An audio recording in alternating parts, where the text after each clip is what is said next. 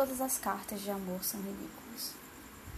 Não seriam cartas de amor se não fossem ridículas.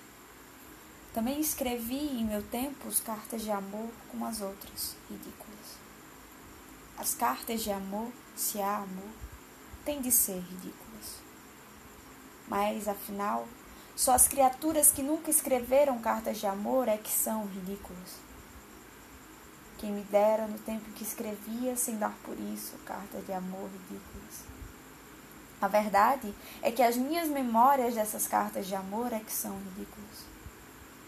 Todas as palavras esdrúxulas, como os sentimentos esdrúxulos, são naturalmente ridículas.